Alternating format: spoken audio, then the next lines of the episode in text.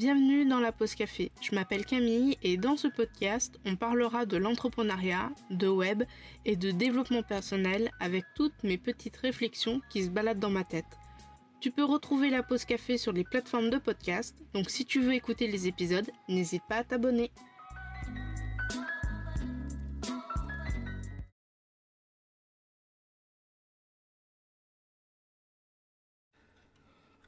Coucou et bienvenue dans un nouvel épisode de la pause café. Aujourd'hui, je vais te faire une transcription audio de l'article de blog Comment lancer son blog Les bases qui est sorti le 26 avril 2021. On commence tout de suite avec qu'est-ce que c'est un blog? Il s'agit d'un espace sur le web où tu vas pouvoir mettre du contenu régulièrement, mais ça on en reparlera un petit peu plus tard. Qu'importe le format. En effet, tu peux y proposer des articles écrits, des vidéos ou encore des épisodes de podcast. Ici, je vais aborder les bases dont tu as besoin pour lancer ton blog. Pour ce qui est de l'aspect un petit peu plus technique par rapport à lancer son blog sur un site internet, par exemple, ça fera l'objet d'un prochain article et d'un prochain épisode de podcast. Premier point, choisir sa thématique avec soin.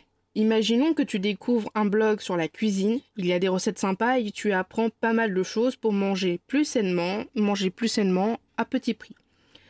Et sans savoir pourquoi, d'un coup, ce même blog se transforme en blog de cosmétiques, de voyage ou encore de littérature. Qu'est-ce que tu vas en penser? Est-ce que ce changement te paraît logique? Et est-ce que tu vas continuer à suivre ce blog alors que de base, tu étais intéressé parce que c'était un blog de cuisine? Avant de lancer ton blog ou ton podcast, ou bien ta chaîne YouTube, réfléchis à ta thématique principale. Pose-toi la question de quoi tu veux parler exactement? Là, tu vas me dire, ok Camille, mais si j'ai plusieurs sujets. Pas de panique, tu peux parler de plusieurs choses du moment qu'elles sont cohérentes avec ta thématique principale. Prenons un exemple. J'ai un podcast qui s'appelle La pause de 16 heures, qui est en cours de refonte, où j'aborde des sujets comme les films, les séries, les animés. Les animés, ce sont des dessins animés asiatiques et des jeux vidéo. Certes, il y a des sujets différents, mais il y a une thématique principale et globale, le divertissement audiovisuel. Petit aparté, je parle de jeux vidéo dans le développement, enfin dans le divertissement audiovisuel parce que certains jeux vidéo de maintenant sont euh, en concurrence pratiquement directe avec le cinéma par rapport au cinématique, par rapport à l'histoire, par rapport au réalisme des graphismes et aussi parce que dans certains jeux vidéo, dans les cinématiques, parfois il y a des acteurs. Ne fais pas le choix d'avoir un sujet trop spécifique non plus. Du style un blog sur les tournevis. En soi, pourquoi pas, mais essaye de prendre un truc plus large comme le bricolage tu auras certainement plus de personnes concernées par le bricolage que juste par les tournevis. Et surtout, ton champ d'action sera plus large. Qui dit plus large dit que tu auras certainement plus de sujets à discuter, à aborder en fonction de ta thématique. Mon petit conseil, c'est de lister les sujets dont tu as envie de parler. Range-les dans des catégories et vois ceux qui correspondent à ton ou tes besoins et surtout à ton ou tes objectifs. Deuxième point, s'organiser dans sa production de contenu. Je t'en ai déjà parlé dans un précédent épisode de podcast, c'est le 34e, comment la création de contenu m'a aidé dans mon business. Mais une des bases fondamentales de la création de contenu, et donc d'un blog, c'est la régularité. Pour être un minimum régulière, il faut s'organiser. Tu n'as pas besoin d'un calendrier éditorial super compliqué, une page Notion, un tableau Trello ou un Excel peuvent très bien suffire je vais te donner les points pour créer un calendrier édito pour moi le plus simple et le plus optimisé possible. Il te faut le titre de tes contenus, l'article, la, vidéo, le post sur les réseaux sociaux, l'épisode, etc., etc. Il faut la date souhaitée de la publication. J'insiste sur le souhaité.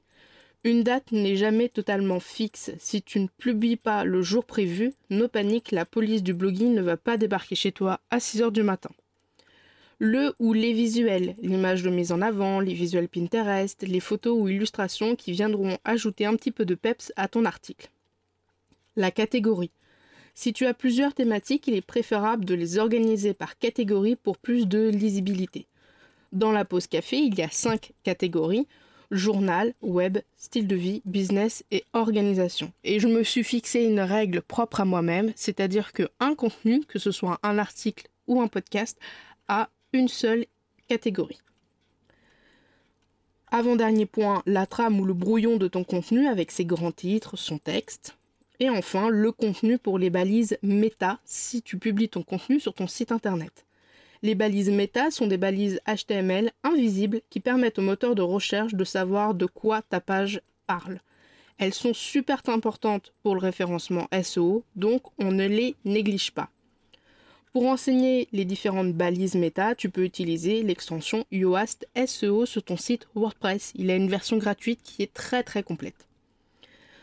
Je te mets le lien dans l'article et aussi dans la description euh, du podcast, enfin de l'épisode de podcast, pour t'inscrire et recevoir un calendrier éditorial Notion qui est prêt à l'emploi.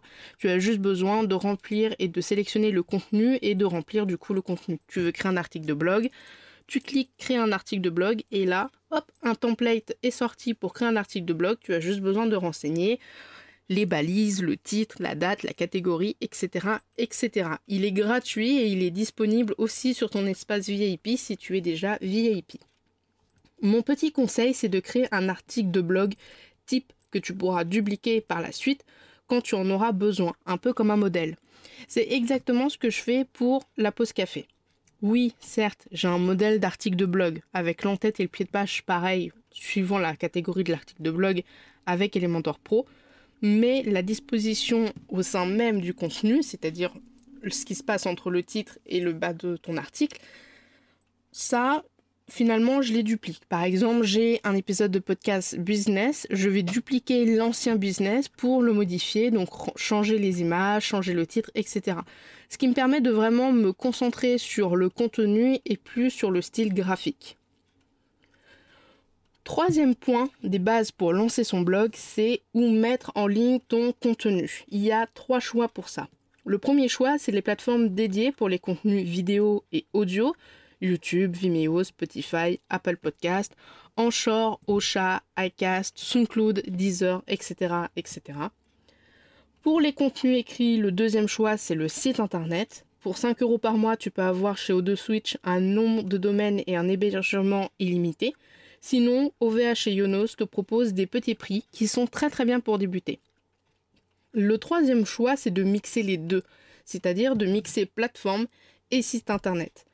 Personnellement, c'est le choix que j'ai fait pour la pause café. Sur mon site, il y a une partie qui s'appelle la pause café où je publie des articles et des épisodes de podcast.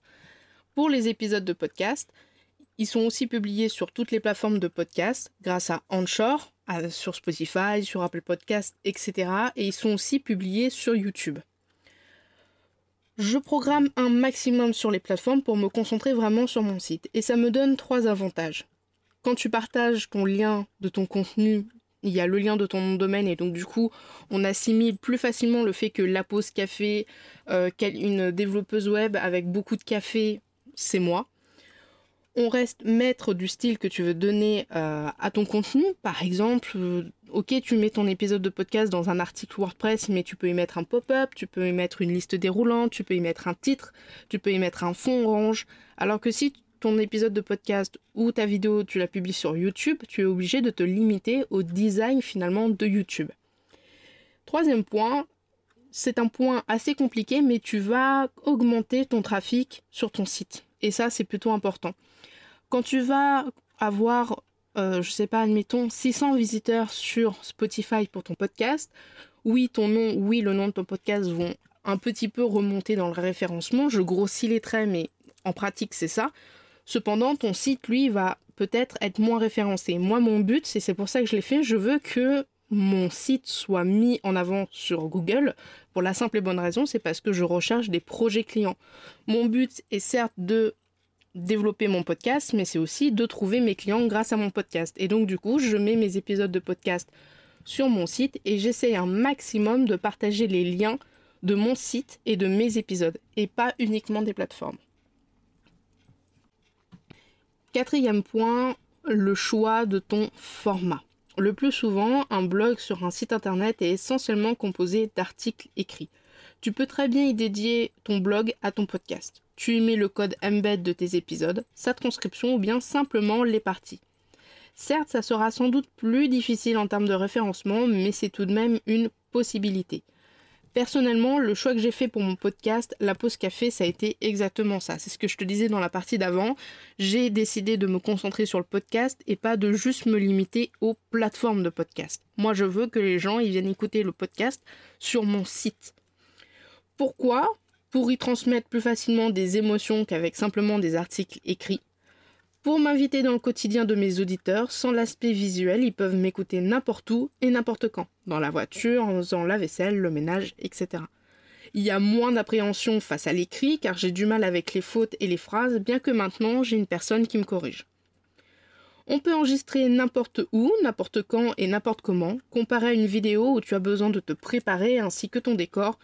Ici, tu ouvres juste le logiciel d'enregistrement, on branche le micro et c'est parti. Bien sûr, avant, il faut avoir travaillé un minimum ces épisodes pour savoir de quoi on parle. Et dernier point de pourquoi j'ai choisi finalement le podcast avec mon site internet et avec les plateformes, parce que petite, je voulais faire de la radio. Je sais et je me souviens que j'avais cherché à faire une radio gratuitement, parce que j'étais vraiment petite, pour moi, on pouvait tout faire gratuitement sur internet, sans pub, euh, etc. Et je voulais faire une radio avec des émissions de débat dans les films, dans les séries, dans les animés. Je voulais aussi euh, distribuer de la musique que j'avais téléchargée. Je ne connaissais pas encore les droits d'auteur à l'époque. Et du coup, avec le podcast, quand j'ai découvert le podcast, finalement, ça a été vraiment une révélation parce que pour moi, c'est comme si c'était une radio avec des concepts, des émissions, des auditeurs, des personnes qui interagissent. Pour moi, le podcast, c'est vraiment un format que je n'abandonnerai pour rien au monde. Je l'utilise pour mon business, mais aussi pour moi, c'est ma thérapie. Et c'est d'autant plus vrai avec le journal de la pause café où une fois par mois, souvent en fin de mois, je te partage vraiment mon quotidien. C'est-à-dire que de temps en temps, je branche le micro et je te parle de mon quotidien, que ce soit un truc super cool ou des trucs pas trop cool, justement négatifs, tristes, etc. Et en fait, le fait de te partager mon quotidien et le fait de brancher le micro pour te parler, finalement, pour moi, c'est vraiment une thérapie. Je me sens bien après. Je crois en ce mode de diffusion de contenu et je sais à quel point il peut être puissant pour aider le développement de son business. Parce que oui, on peut utiliser le podcast pour son business tout comme un blog écrit. D'ailleurs, si tu souhaites te lancer dans le podcasting pour ton business ou juste parce que c'est un projet que tu as sur le feu depuis un moment, Justine Arma, une de mes clientes, et la podcasteuse de Justine Thune et Réveille ton bise lance sa formation MOVA, ainsi que ses accompagnements pour créer son podcast au service de son business de son projet. Je suis convaincue de l'expertise de Justine étant donné que je travaille avec elle depuis plusieurs mois sur ses sites internet. Pour avoir eu accès au programme, je suis témoin de tout le travail et de la qualité qu'il y a derrière. D'ailleurs, j'ai moi-même participé à l'un des modules, le numéro 6, enregistré comme un une pro. Ce que je veux dire en fait dans tout, euh, dans cet épisode de podcast et dans cet article, si je devais vraiment faire un résumé, parce que c'est une retranscription donc j'ai quand même pas mal lu, euh, c'est que lancer un blog, ça n'a rien de difficile et en même temps c'est pas super simple. En fait, il faut vraiment être organisé. Je pense que c'est la base d'un business, c'est la base d'un projet, c'est s'informer, s'organiser, communiquer. Le IOC que je t'ai présenté il y a un moment déjà dans certains épisodes de podcast. À partir du moment où tu as des sujets d'avance, à partir du moment où tu sais quand est-ce que tu vas publier, à partir du moment où tu t'organises pour être régulière, c'est-à-dire bah, si tu définis que tu vas faire un contenu par mois, il faut que tu aies au moins assez d'avance pour que pendant que tu es en train, entre guillemets, de euh, mettre en ligne tes contenus, parce que tu les as programmés, toi tu es déjà en train de préparer les prochains. Et en fait, c'est vraiment ce que j'ai vu avec la pause café où au début, quand j'ai créé mes épisodes de podcast, c'était un épisode par semaine et les épisodes, je les faisais vraiment euh, un ou deux jours avant. C'était vraiment très très pénible quand j'avais des projets clients, tout simplement parce que j'étais toujours en train de courir entre les programmations, euh, enfin les posts sur les réseaux sociaux, le projet client, la prospection, etc. Et depuis la refonte en fait de la pause euh, de la pause café et surtout depuis cette année, début 2021, le fait d'avoir des épisodes de podcast en avance et que pendant qu'ils sont en train de se mettre en ligne entre guillemets tout seul, moi je suis en train déjà de faire les autres, finalement ça m'allège et ça m'enlève une pression de dingue. Et en fait, toute l'énergie que normalement, quand je fais mes épisodes au dernier moment, le podcast me, me bouffe, finalement, je peux le mettre dans la création de d'autres contenus. Je peux ajuster, je peux réfléchir, je peux, bah tiens, me dire, bah là, il y a que ça qui se passe en ce moment. Peut-être que ce, genre d'épisode ou ce genre de contenu, euh, ça serait vraiment plus approprié. Et du coup, je me sens beaucoup plus sereine d'avoir des épisodes d'avance, de l'organisation, etc., etc. C'est très très long à mettre en place. Pourquoi c'est très très long? En fait, c'est pas la mise en place qui est très très longue en fait dans l'organisation de sa création de contenu, c'est la régularité et c'est aussi de prendre conscience que l'organisation que tu vois sur les réseaux sociaux parce que tu suis certaines personnes, c'est peut-être pas ton organisation. Ce qu'il faut que tu comprennes en fait, c'est que quand tu vas commencer à t'organiser pour devenir régulière dans ta production de contenu, si jamais tu testes une organisation d'une nana ou de quelqu'un que tu suis ou que tu testes comme ça et qu'elle ne te va pas, il ne faut pas baisser les bras parce que tout le monde a une organisation particulière. Exemple, quand je regardais avant des templates Notion pour avoir des calendriers éditoriaux, bien souvent c'était des tableaux. Et moi, j'ai du mal à me projeter quand je vois, en tout cas pour ma production de contenu, juste des lignes. Moi, j'ai besoin d'avoir un calendrier. Et d'ailleurs, dans mon agenda Google, il y a euh, de 10h à 10h30 toutes mes publications Instagram, toutes mes newsletters et tous euh, mes épisodes de podcast et mes articles, en fait. Et du coup, je reçois une notification sur mon téléphone, bien souvent. Et du coup, j'ai voulu proposer, c'est pour ça qu'en fait je mets en ligne ce calendrier éditorial que j'ai fait, parce que pour moi, tout le monde a une organisation différente. Et du coup, je te propose la mienne, c'est-à-dire une base de données de contenu, un affichage en calendrier, une base de données de hashtags pour pouvoir lier les hashtags par rapport aux posts Instagram, une base de données Pinterest pour pouvoir lier les épingles Pinterest que tu as programmées et pas encore programmées par rapport à tes contenus. Et du coup, finalement, cette organisation-là, ça fait quand même euh, depuis 6 euh, mois, 7 mois que je, que, je, que je la fais. Alors oui, parfois j'ai des loupés, parfois j'oublie, parfois j'ai du retard, parfois je panique parce que forcément, bah, j'ai pas d'idée de, contenu ou j'ai plus rien après, mais ça c'est normal, c'est pas, voilà, tu peux pas avoir tout le temps euh, de, de l'inspiration et tout le temps des épisodes ou du contenu, que ce soit newsletter, audio, vidéo. Mais voilà, il faut prendre conscience que si tu veux que ton blog marche, il faut de la régularité. Et comment tu as de la régularité? Avec une organisation qui est propre à ta propre organisation. Et voilà, c'était la transcription audio de l'article du 26 avril 2021, comment lancer son blog, les bases. Si jamais l'article t'intéresse, si jamais tu souhaites le lire, je te mettrai dans la description de l'épisode du coup l'article. Et sinon, je t'invite à le lire si jamais tu écoutes justement l'épisode sur mon site. Il n'y a pas de souci là-dessus. Si jamais tu as des idées d'articles ou des idées de contenu que tu aimerais que j'aborde dans la pause café, n'hésite surtout pas à m'envoyer un message sur Instagram. C'est camille.davidp15. Sur ce, je te laisse, je te souhaite une très bonne journée, une très bonne soirée, une très très bonne semaine. Et on se retrouve très vite pour un prochain épisode de la pause café. Salut salut